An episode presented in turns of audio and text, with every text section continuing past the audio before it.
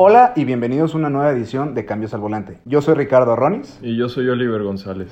El día de hoy, antes de comenzar el tema principal de este capítulo, queremos hablar sobre un tema que quedó pendiente la semana pasada, que era sobre Ferrari y sus requisitos para comprar ciertos de sus vehículos. Antes de empezar, quisiéramos platicarles que Ferrari es una de las pocas marcas que se preocupa verdaderamente en lo que le va a pasar a sus coches después de venderlos. Como quien dice, les preocupa no acorrientar la marca. Sí, de hecho firmas un contrato cuando compras el coche de que vas a hacer un uso correcto y de acorde a sus principios de la marca. Sobre todo porque cuentan que Enzo Ferrari, fiel seguidor de la Fórmula 1, fue realmente la causa por la cual empezó la, la marca, como una escudería de Fórmula 1. Pero como un método para financiarse, empezó a producir autos para la calle Cosa que a él la verdad no le gustaba porque la gente compraba los autos por la marca, no por las prestaciones. Él buscaba que fueran realmente autos fieles a ese espíritu de Fórmula 1, pero la gente no les importaba ni el motor nada, realmente nomás lo compraban por bluff, como que dice, yo traigo un Ferrari. Sí, porque algo que también cabe recalcar es que tener una escudería de Fórmula 1 no es rentable. De hecho, creo que de los 11 equipos que hay en la Fórmula 1, solo 3 son rentables, que es Red Bull, Mercedes y Ferrari. Esos por su fama, por su sus patrocinadores y las mercancías que venden, hace que sea rentable. Pero equipos chicos es su gran batalla, que mínimo son 100 millones de euros al año. ¿Te acuerdas la película de Rush que platicaba la historia de Nicky Lauda y James Hunt? Que hay una escena que su patrocinador y dueño de la marca con James Hunt le muestra su nuevo carro, carro de Fórmula 1 que era totalmente blanco, que decía, yo no quiero y este, manchar este auto con propaganda de cigarrillos o de condones. Pero que tristemente más adelante en la película dice, ¿sabes qué? Yo ya no puedo, con, ya voy a, estoy en quiebra. La neta ya no es rentable esto. ¿Por qué? Porque de eso viven, como tú dices. Sí, no, y es todo un mundo de la Fórmula 1 que es y que podemos hacer un programa entero de eso. Pero regresando al tema principal de esto, es tú si tienes el billete suficiente, el dinero, la marmaja, como decimos, puedes llegar a comprar un Ferrari, claro. Puedes llegar a cualquier agencia y hay disponibles diferentes autos de producción que tú sin necesidad de un requisito lo puedes comprar. Hoy en día puede ser el Portofino, el GT4 se lo usó, los, como quien dice su catálogo principal. El 488 GTO. También otro. Pero ya hay ciertos vehículos que ya Ferrari ya se pone ya ciertos requisitos, como quien dice. Todo esto empezó a raíz de que antes sus superautos, por así decirlo, depende de la temporada en la que estaban, empezó con el 288 GT, o que era en 1978, si mal no recuerdo. No sé si ubiques ese auto. Sí, es uno de los coches más bonitos de la historia. Ese fue como el primer sublínea de superauto que empezó a manejar Ferrari, cuyo sucesor fue el F40. Ya después, para el F50, empezó a notar Ferrari un problema. La gente compraba el F40 de nuevo, pero notó como, como era literalmente por invitación o como ya era un carro importante, luego, luego lo vendían, cosa que molestaba mucho a la marca, porque no, no es por negocio, debe ser este por gusto a los autos. Entonces fue ya con el Enzo que ya empezaron a ponerse sus requisitos, por así decirlo. Tú para poder comprar un Enzo, te pedían de requisito tener un F50, un F40 y un Ferrari, los tres nuevos. Además de esto, que tú, que tú fueras un candidato, por así decirlo, con un buen perfil para poder ser poseedor de ese auto desde nuevo. Ya si te vas al mercado de seminuevos o usados, claro que lo podías conseguir, pero a Ferrari lo que le importaba es que la gente que lo fuera a comprar era una persona que realmente le iba a dar ese valor al auto. Sí, porque hay algo, algo más que decir en esto que estas, estas leyes, estas normas que pone Ferrari solo aplican para el primer comprador del auto. Ya cuando lo revendes tú, pues no se firma nada extra ni nada y todo, todo se cambia. De hecho, encontré en mis investigaciones que hubo un, una persona en Estados Unidos que tenía una colección como de 18 Ferraris. Y un día él llegó queriendo comprar un Ferrari Spider, que, es un, que se considera como una edición especial en aquellos entonces. Y Ferrari le dijo que no, que él no era un candidato apto para esto. Cosa que él causó, que él se enojó muchísimo y hasta demandó a la marca este como difamación porque ya estaba manchando su reputación como coleccionista. Pero Ferrari le contestó que él no puede ser un coleccionista al tipo de Ferrari porque eran seminuevos o de segunda mano los Ferraris que él tenía en su colección. Y con esto nos damos cuenta la calidad de marca y el orgullo de tener un Ferrari y eso lo convierte en por qué Ferrari y por qué no otras marcas. Siendo que hoy en día diferentes personas, ah, analistas de autos, todo, hay muchos que critican mucho Ferrari y hay quienes detestan Ferrari, lo que tú quieras, pero pesa quien le pese, pues Ferrari es Ferrari. Sí, pues tiene su historia, tiene todo. No sé si recuerdas la película de 60 segundos de Nicolas Cage, que hay una escena que él llega este, personificando a un como millonario en, en la- la agencia y que le dice, sí, este auto es el que yo vi, vi como cuatro en el Starbucks y yo no quiero eso. Eso te da, es una referencia como decir, Ferrari sus autos de colección justamente los tiene privados, porque volteó y le dijo, quiero tal carro, ¿lo tienes? Creo que en bodega lo tengo. Y ahí fue cuando supieron todos los demás de colección que tienen. Porque es algo privado para Ferrari, le das importancia a que no cualquiera va a traer ese carro. Sí, pues de hecho, cuando fui a la Fórmula 1 en México, pues la mayoría de la gente era gente pues que le llamó la atención o se ganó los boletos o fue por el simple hecho de decir voy a la Fórmula 1 y algo triste que noté que aquí se nota un poco lo negativo que es que la gente sea tan fanática de esto que Hamilton ese año ganó el campeonato mundial en esa carrera en México y la gente abuchaba a Hamilton y Vettel pasaba y el mundo se desvivía simplemente por ver el coche rojo y decir, ah, es Ferrari, es Ferrari, yo quiero Ferrari sin siquiera investigar o entender por qué estaba pasando. Porque de hecho, y creo que me estoy desviando un poco, Hamilton, Lewis Hamilton, que va a ser ya campeón del mundo pronto, la sexta vez, es un, es un inglés que ama realmente a México. Y Vettel pues no mostró el mismo interés que ellos. De hecho llegó y fue a la lucha libre. Se va seguido de vacaciones a Cancún o se va a Punta Mita. Fíjate. Y es lo que te digo, tristemente, pues ya es una cultura de Ferrari. Te digo, pese a quien le pese, pues Ferrari es Ferrari. Y claro, yo creo que eh, siempre cuando le preguntan, ¿cuál será tu coche soñado, tu carro rico? Ferrari, Ferrari, lo que tú quieras. Porque siempre te llama la atención. Incluso aquí en México puede pasar un McLaren y mucha gente ni siquiera va a saber qué marca es. Pero pasa un auto rojo, e incluso puede ser otro y decir, ah, mira, es un Ferrari. Y a lo mejor es un Acura, otro, otro auto, ¿me entiendes? Exacto. Entonces, este es un tema importante que queríamos tocar, estas reglas, requisitos que pone Ferrari. E incluso ya en, en épocas nuevas, hace poquito pasó, me habías comentado que pasaron con dos celebridades. Sí, una fue. Es un diseñador, Philip Plain, que es una marca de super lujo. De, yo diría que rayan lo grosero de tan caro que son sus, sus artículos. Una playera, mil, mil dólares, o sea. Sí, no, y pues no has visto la chamarra de 100 mil dólares.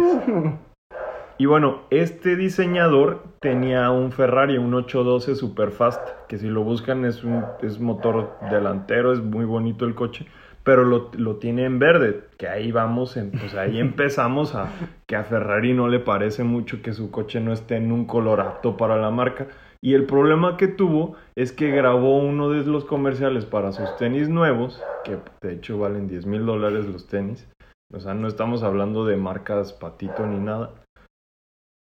Grabó un comercial donde salían mujeres en bikini, eh, salían él. Un video de reggaetón, Sí, como sí, quien sí. dice. Y lo que pasó es que Ferrari lo demandó por hacer mal uso de la marca, por exhibir sus productos, porque Ferrari tiene, tiene licencias, tiene tenis, de hecho, y puede- se puede malinterpretar su marca porque va hacia un público distinto. Que eso no, no buscan que vean Ferrari y piensen luego, luego que hay chavas en bikini y demás. Sí, y de hecho el otro caso, que de hecho tú me habías platicado de Deadmau5. de- del DJ, él tenía un 458 Italia. Y a él, siendo una persona excéntrica, extravagante, se le ocurrió a su auto, le puso un vinil como azul bajito y aparte de lado a lado le puso como una pop tar con un gatito encima y por la, haz de cuenta que las dos puertas se comunicaban con un arco iris. Y todavía lo subió a redes sociales diciendo de Purrari. Cosa que pues la marca de Ferrari luego, luego se contactó con él para decirle, lo regresas como estaba porque no vas a hacer esto con mi coche. ¿Y qué pasó? ¿Qué, le, ¿Qué marca lo contactó? Luego, luego Nissan se contactó, oye, ¿quieres un GTR? Puedes hacerle lo que tú quieras. Y es ahí vamos, o sea, Nissan no tiene interés en que sus coches, de hecho hasta disfruta que le hagan esa fama, porque la, quieras o no la gente le va a llamar la atención lo que haces con ese coche. Y fíjate, de hecho, de este mismo tema podemos partir a nuestro tema principal del podcast, que era el día de hoy, que lo denominamos como el carro de tu papá. ¿A qué nos referimos con esto? a típico que ves en la calle, un, un superauto, lo que tú quieras, pero ya que ves al conductor, lo primero que te viene a la cabeza es ese coche de su papá.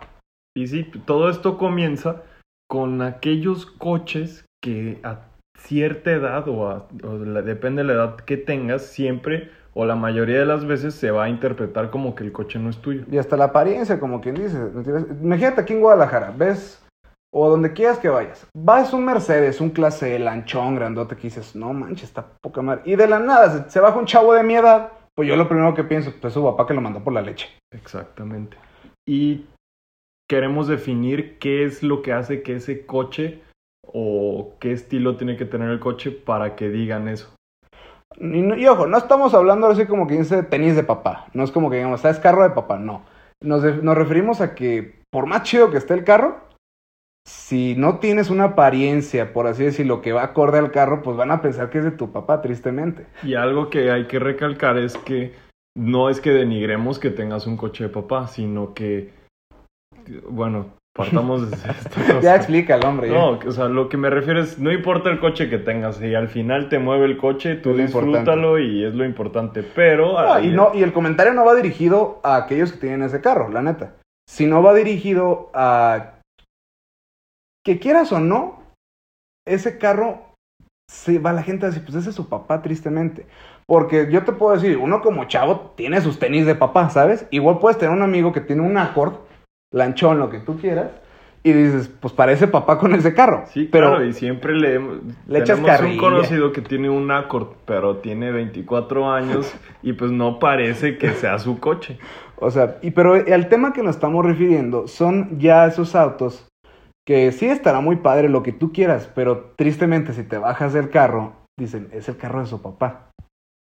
Sí, y, y a ver, ok, definamos el coche. ¿Qué tiene que tener el coche para que pienses eso?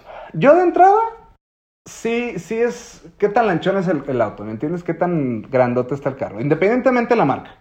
De ahí, de ahí, de ahí podemos partir, ¿no? Segundo, ya la carrilla o, la, o ya la palabra envidia, decir, es que es de su papá, ya depende del precio del vehículo, ¿me entiendes? Porque volvemos a lo mismo. Si es un Honda Accord, digo, puede ser el V6 equipado, no le vas a, no le vas a decir por envidia ese carro a su papá, le vas a decir, pareces papá con ese carro. Sí, no por lo que cuesta el coche. Exactamente. Pero a mí sí me ha tocado, yo me acuerdo, una vez llegué a los tacos y llegó un, un CLS, un Mercedes. Ya viejito, pero de todas maneras te llama la atención. Y en, Un, un CL, perdón, un CLS es el coche, es un coche muy largo y mu- o sea, es un coche lanchón, como decimos, yo, estilo yo Gran creo que es el más lanchón que tiene en ese sentido. clase S también. Sí, pero el clase S ya, todo, ese ya es, olvídate, ese ya es ahora sí el de papá, ¿me entiendes? Ese o es chofer o es el papá que tiene a sus chiquillos. Busquen estos dos coches y van a entender de lo Ah, que lo que no estamos está hablando. Pero te digo, llegaron los chavos, se veían bien, o sea, chavitos bien todo, pero se bajaron y todo. Sí, sí llego a entender que pues, te sientes padre, ¿no? Tra- traes ese carro, ah, no sé si era de ellos, no sé si era de su papá, pero tristemente lo primero que te viene a la cabeza es, pues ese es su papá, ¿entiendes? Dígalo envidia, como tú quieras, pero si lo ves y dices, pues ese es su papá. ¿Y qué pasa del amigo que, te- que tiene la clásica minivan? Pues sabes que es de sus papás. ¿Por qué? Porque siendo sinceros, un chavo no va a elegir una minivan para comprar su primer coche. Es la típica de, lo ves y dices, ¿qué onda? ¿Vamos por los chiquillos al fútbol o qué onda? O sea, yo me acuerdo en la prepa había un chavo que traía una minivan y todavía, pues, ya la minivan ya acabadona, era una Voyager viejita, ya el polarizado se le estaba despegando, o sea, ya traqueteada la pobre camioneta. Y un amigo mío, que era amigo de él, sí me dijo, no, lo que pasa es que su papá ese carro lo traía el chofer de la casa y pues ya se lo pasó él pues para que se enseñe a manejar. Pero ya son, ya son otros preceptos que tenemos de los tipos de conductores, ¿me entiendes? Pues háblanos de tu primer coche. Yo, mi primer auto fue un PT Cruiser, El un coche Chrysler. más feo que he visto en mi vida. Ah, o para uno de los más feos. Para mí era un coche muy bonito, discúlpame. Parece O sea, carroza de muerte. Parecía carroza de muerto, pero no tienes idea. Yo cuando mi papá me dijo, toma tu carro, dije, no manches, o sea, te lo vi, pues me enamoró. Fue amor a primera vista, ¿me entiendes? Sí, pero es que es un coche que a los 18 años no se ve que tú hayas elegido ese coche. No, ese fue a los 16. Y la neta, pues la dirección era muy corta. La neta, no podías dar una vuelta en un solo movimiento. Eh, Para hacer cuatro cilindros era gastalón. No era, o sea, no ibas a levantar chavas con ese carro, para que me entiendas. No ibas a tirar rostro, pero me movía, ¿me entiendes? Era como, ah, órale, ¿sabes? Y es que algo que analizar también es qué coche elige un chavo de esa edad, de entre los 18, 26, 27, ¿te parece? Sí. ¿Qué eliges? Pues normalmente o eligen un hatchback, pero o un coche deportivo o el que te alcance, tristemente. Y ahora, yo siempre te lo he dicho, cuando vas a comprar un vehículo hay infinidad de opciones. Según tu presupuesto, te puedes lanzar por uno nuevo o por un seminuevo o hasta un usado. Depende mucho de lo que tú quieras. Pero sí es importante, o sea, si, te, si le das importancia a ese precepto social, por así decirlo, ¿cómo te va a ver la gente? Ponte a pensar realmente qué, qué tipo de apariencia tienes. Porque, bueno, si estás muy alto y te quieres comprar un Mini Cooper, pues te vas a, te vas a ver chistoso como Mister Increíble, ¿me entiendes? Sí. Yo me acuerdo, yo tengo un tío que mide ay, casi dos metros. Él hace, él hace unos años traía un Fusion, pues, lanchó en el carro, le quedaba acorde a mi tío y ahora trae un, un Passat. Pues también está lanchón el carro, la neta, va con, mi, va con mi tío el carro. Pero yo, por ejemplo, pone, también estoy alto, pero todavía no tengo esa edad o esa apariencia física para tener un carro de ese estilo. Porque te digo, van a decir, ah, pues ese carro de tu papá, o, ¿qué onda? ¿Te prestó tu papá el carro para ir a la leche o qué onda? Es como ¿Sabes? cuando te pones un traje que no te queda. Le quedó grande al difunto, dirían unos. Es que no va acorde con tu. con O tu sea, cuando estás chavo, pues lo importante es un carro que vaya contigo, sobre todo porque suena trillado, pero sí es cierto, los estereotipos de la persona, a los que nos gustan los carros, luego lo ves a una persona y te imaginas qué carro trae, ¿me entiendes? Sí, además, cuando. O sea, cuando tú eliges tu coche, sa- se nota, se sabe que te gusta tu coche y que le echas ganas a tu coche, porque podrán ver a alguien que, como por ejemplo, un Accord, mi amigo sí lo quería mucho y de hecho que en paz descanse el coche porque ya no está con nosotros. Pero normalmente a alguien que le gusten los coches y los disfruta, buscas la mejor opción y buscas cuidar también tu coche.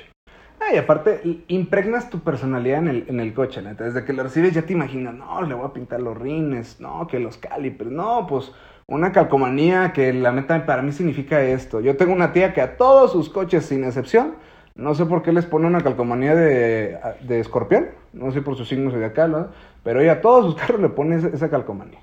Y también hay que notar esto, que es muy diferente una mujer y su coche. Sí, ¿Por qué? Porque a una mujer, a una chava de 18, de 27, de 30, de 40, si trae una camioneta, siempre se va a ver bien y no van a decir es la camioneta de su mamá, es simplemente su camioneta ya. ah, pero también depende de la camioneta, porque si ves una chava que trae una minivan, Bueno, la minivan creo que creo que esa, esa es la excepción a todo, esa es la excepción Pero de la si regla. una chava trae una CRB, De no hecho, la vas a... ¿estás no. de acuerdo que hasta un señor se ve raro una minivan si va solo? Sí. sí, o sea, va con la familia, ah, ok, está domingueando, pero va el señor solo en una minivan y ¿qué onda? Pobrecito. y sí, una chava que trae una, una CRB o... Sí, va con ella. Y no, no, eso no hace que la gente diga, no, esa es su mamá. Nunca. ¿no? A no ser que traiga una suburban. Claro, y como todo, siempre hay excepciones. O sea, yo siento que ya camionetas muy grandes también para la chas dices, puede ser de ella, pero también es probable que sea su mamá, no sé. De hecho, algo que yo vi que se me hizo interesante, hay un club de coches en Guadalajara y yo, la verdad, sin ser machista ni nada, yo dije, pues son puros chavos que van con sus coches, pero no, hay varias mujeres que llevan sus deportivos ahí. Hay mujeres, neta, que me impresiona cómo les gusta también los autos, e incluso hay unas que también les gusta modificarlos, todo. No, digo, repetimos, no hacer machismo, nada de eso, pero la mayoría de las chavas, sobre todo, buscan tres cosas en un auto. Número uno, que no sea difícil de estacionar. Número dos, de preferencia que sea automático. Y que tenga espacio el auto, ¿me entiendes? Pero yo creo que el tema de las mujeres es el, no lo reservamos porque es un tema entre controversial Y delicado. y delicado en estos tiempos sobre todo. Pero retomando el tema, sí es importante el saber qué tipo de carro te queda bien a ti, ¿me entiendes? Porque a lo mejor si tienes esa fortuna de tener la suficiente solvencia económica para comprarte un muy buen coche, eh, tienes que también tomar en cuenta, ¿sabes qué? Este carro me voy a ver mal. Es como el, el señor que, que no se anima a comprar un convertible porque si me voy a ver ridículo, ¿me entiendes? Sí, no, y, porque, y no porque tengas el dinero y no todos tienen la misma afición por los coches. ¿Por qué? Porque o sea, tenemos un amigo en común que todos sus hijos tienen coches de alta gama, todos muy buenos coches, pero el papá traía un sur. Ah, imagínense. Uno con BMW, otro con Audi, otro con Acura. Hasta la mamá le puso una, un Audi. Y el señor realmente a él no le daba importancia. Él traía un Suro y una Patriot. Y él era feliz de la vida con esos dos carros. Y, y ¿sabes cuál es la ironía del asunto? Que le robaron el sur. Es correcto. O sea, de todos los carros de la casa y le roban el Suro. Nadie te dijo que la vida es justa. Exactamente. Y, y sí, podrás tener la lana a lo mejor para comprarte un clase coupé. Pero te digo, si tienes 23, 24 años, van a decir, pues es el carro de tu papá. Tienes que, tristemente por eso es tan amplio y es lo hermoso de los autos hoy en día. Hay una cantidad impresionante de diferentes modelos, de tipos de vehículo, que a lo mejor lo que más se te va a acoplar a ti, ¿me entiendes? Así como hay muchos coches que yo digo que son solo para traer chofer. Ah, Por- como el camión, Eh, No, ¿no? Como, o sea, un, un S600, un Mercedes Maybach, que si lo buscan es como una limusina, es un coche largo. Si lo vas manejando tú, es un coche para pasajeros, no deberías de manejarlo tú. que no te ves mal si lo traes. O No, sea, pues cuánto Pero, vale y sobre todo, ¿qué te imaginas cuando es ese, ese- auto? Pues a lo mejor te imaginas ya un señor ya está de 60 años, a lo mejor con estilo, ¿no? Refinado. Pero ya si ves un chavo dices, ay, va a tardar a recoger al señor. ¿Sabes? O sea, y te- de hecho puede ser hasta un tema hasta controversial porque habrá gente que tiene a lo mejor algunos de los autos que hemos señalado y van a decir, no, claro que no hay la... Pero sí, No, y, o sea, y quizá nos desviamos un poquito, pero yo, en mi opinión, siempre he pensado que hay coches de trauma, de traumado. o sea, que son, no sé, a mí lo personal no me gusta mucho el Miata. El MX5 de Mazda. Para aquellos que no lo conozcan, es el auto chiquito convertible que ahorita maneja Mazda, es el único que tiene. No es feo, no Ay, se me es hace feo. bonito, es un buen precio, creo Pero que... te- siento que compras un cascarón. ¿Por qué? No Porque, tiene motor. o sea, ves un coche de esos y dices, ah, corre rápido, es para dos personas, es convertible, corre rápido. No corre rápido. O sea, no corre rápido. No, y todavía te digo, tienes 22, 23 años, lo traes. Tu Órale. pues, tu papá te lo compró. Sí. Otra vez, ahí vamos. Pero es No, un- incluso lo compraste tú, por ahorita para no meternos en Ok. broncas. Lo compraste tú. creo que por ese precio pudiste haber comprado un coche que represente verdaderamente lo que aparenta el coche. Oye, vale 390 mil pesos, creo, el más económico, techo de lona. Y te digo, si es realmente el gusto, sabes que yo quiero mi convertible descapotable. Eso se respeta. Se respeta. Pero también, si a lo mejor tienes otras actividades, si dependes de otras cosas, puedes meditarlo un poquito más y comprar tu tipo de coche para que no batalles. Porque Eso, es incómodo el coche. sí, porque no son dos plazas. O sea, eres tú y un acompañante y se acabó. Que a lo mejor hay gente que la neta no le gusta darle raya a la gente que está en la chamba. Oye, saca carro. Uy, no cabemos. ¿Me entiendes? Pero ese es el caso de los chavos. Pero ¿qué pasa cuando un señor ya de 45 en adelante quiere comprar uno? Eso el trauma. Yo ahí es a lo que vamos. O sea, ya a los 50 años es que siempre quiso ese coche y su trauma hizo que comprara ese coche. O sea, si ya tienes 45 en adelante y quieres un convertible, hay otras opciones que se van a adecuar un poquito más a ti, ¿me entiendes? Como lo decimos, un clase convertible Ándale. es un coche convertible, Sí. pero de acorde a la edad. Exactamente. Otro coche de trauma, como los que les digo, es un Z4. De BMW. Ese es bonito y sí, ese podrá correr un poco más, pero por lo que vale podrías comprar un coche que corra y que... Pues el típico de la crisis de la mediana edad. Sí, otro el Audi TT. que sí, son muy bonitos. Son autos pero- padres, la neta, padrotes, la neta. Son autos para un acompañante porque vas, vas a sacar a tu morrita a pasear, lo que tú quieras, ¿no? Te ves, ya desde que eh, te subes, eh, prendes el auto, te imaginas, ¿no? Descapotado y te voltea a ver la gente, hasta te imaginas la canción. Pero, ya más adelante, hay que aceptar una cosa, ya a lo mejor te vas a ver mal. Yo tenía un tío que tenía un, Z, un Z3. Y pues ya mi tío ya de sus años y todo, la neta lo compró, pues, pues trauma, gusto, trauma. lo que tú quieras, lo que tú quieras. Y ya, pues tú lo veías contento la vida, hasta que un día ya lo vendió. Y me dijo, y le pregunté, oye tío, ¿por qué lo vendiste? Ay, si vieras la chinga que era subirse y bajarse ese carro. Más, o sea, más yo a tu tenía- edad. Yo tenía una tía que ya tenía sus años, que tenía un Virul. Sí, dices, pues el Virul tristemente está encasillado en que es un coche de mujer. ¿Sabes dónde fue donde, donde Virul ya se desvió, se desvió y valió? Porque era el bocho, y el bocho era guerrero, era parte de la cultura mexicana. Pues tenía florero el coche. Ese fue el problema de Volkswagen. Yo no sé por qué se les ocurrió ya con la nueva generación de Virul. Sacaron su propaganda con un florero. Con una flor. Búsquenlo, búsquenlo. El tablero tenía un florero. O sea, ya los machos alfa hoy en día, que no les importa el que dirán, que traen su vírula mucha honra, pues le ponen plumas o hasta un cigarro y lo dejan de, de Como clavo. mochila rosa de albañil. Macho alfa, Y pelo en bueno, pecho. esta tía traía el virul. Y dice que llegó a pasarle que iba por su hija a la escuela y los chavos buscando ver a esa chava en el ¿Qué virul. traía? Y volteaban y veían a la señora y dicen, uy, pues señora, cambia el coche porque no le queda. Y eso es a lo que vamos. No siempre existe o tiene que, que- que quedarte el coche. Bueno, si no hay de otra, pues uno se aguanta. Fíjate. Otro coche que es convertible, me refiero a convertible de que puede ser de trauma o no, es el Mustang. O sea, Depende la edad, depende cómo lo vas a usar. a todos nos han dicho nuestras mamás, si ven a un Mustang, en un Mustang a un viejito, pues viejo naco, viejo corriente. ¿Por qué? Pues porque ya estás grande para traer un deportivo. Fíjate, yo me acuerdo, mi papá hace como dos, tres años traía algo, tenía ese piquito, ese gusto porque "Ay, es que me gusta el coche. Era un Honda CRZ.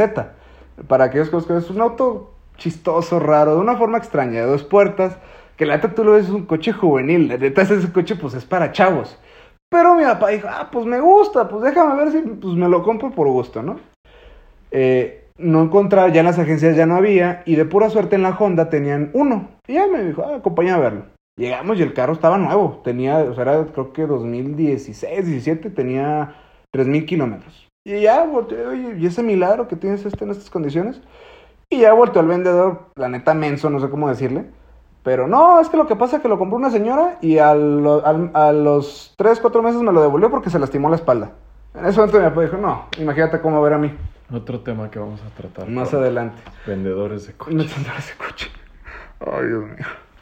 Pero sí te digo, es importante el... Tu coche habla mucho de ti. ¿Me entiendes? Entonces, si vas a traer un carro, que, es, que es- exprese tu persona. No, no que sea, que digan, ese carro es su papá o que anda con tu minivan o, ¿sabes? Y a mí me pasa muy seguido, neta. Dile envidia, como tú quieras, pero si ves un coche muy chido, pero ves a un chavo que dices, es que el carro no te queda, la neta. Y dices, pues es que debe ser de su papá. Deja tú si se lo compró o no su papá.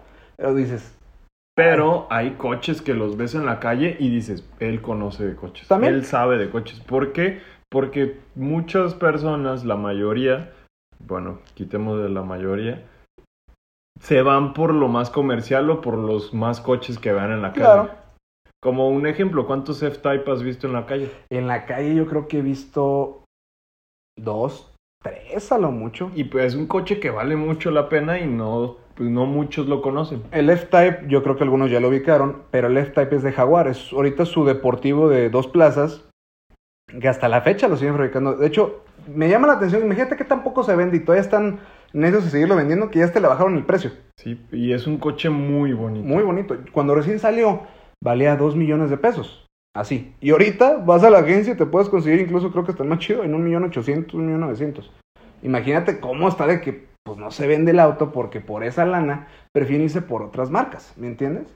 E incluso, volvemos a lo mismo, ese tipo de superautos, todavía más como chavo vas a sufrir más el que piensen que es de tu papá, ¿me entiendes? Sí. aquellos que tengan esa, esa ventaja de tener un papá que, que le gustan los autos, que todavía destina esas cantidades de dinero a, superautos, por la neta los envidio. Qué chido que puedan manejar, manejarlos, ya sea un Porsche, ya sea Lamborghini, Ferrari, lo que gustes. Pero la neta, ven a un chavo y tú dices, sabes, eres su papá el carro, ¿me entiendes? A no ser que sea un chavo famoso, un influencer, un Justin Bieber, algo así, que digas, bueno, sí, sí me consta, sí puede, podría pensar que él se lo compró. Exacto. Pero aún así vas a decir, pues ese es su papá. Y no es algo malo, la neta. Si tienes esa, esa ventaja, gócenla. Pero sí es un tema que sí llega a causar... eh, ¿De qué hablar? En este mundo de, de los automóviles. Y antes de terminar, tú me querías comentar un tema, ¿verdad? Sí, este fin de semana es el Gran Premio de Fórmula 1 en el DF, en la Ciudad de México. Si pueden, véanlo. Es- estas carreras son importantes porque ya faltan muy pocas para que se acabe el campeonato. Y es probable y puede ser que Hamilton se, se gane el campeonato mundial. Entonces siempre sí hubo Fórmula 1. Sí, sí, sí. De hecho, firmaron ya por dos años más. Algo, notas, datos curiosos es que México es un gran premio difícil porque es el gran premio más alto del mundo. Y eso a nivel Fórmula 1, donde los motores son tan ajustados y delicados, eso afecta en lo rica o la, la mezcla del motor del coche. También tomen en cuenta que hay, o sea, a lo largo del año hay carreras difíciles como Singapur, que es, de hecho es en la noche la carrera y aún así el piloto suda tanto que baja alrededor de 3-4 kilos en dos horas de carrera. No lo quería nada mal eso. Eso, véanla y disfrútenlas muy bueno y espero seguirles dando tips de Fórmula 1. pues les pedimos que por favor nos sigan en nuestras redes sociales, tanto en Facebook e Instagram, estamos como Cambios al Volante. Espero no hayan gozado esta emisión y nos vemos el próximo miércoles. Muchas, gracias.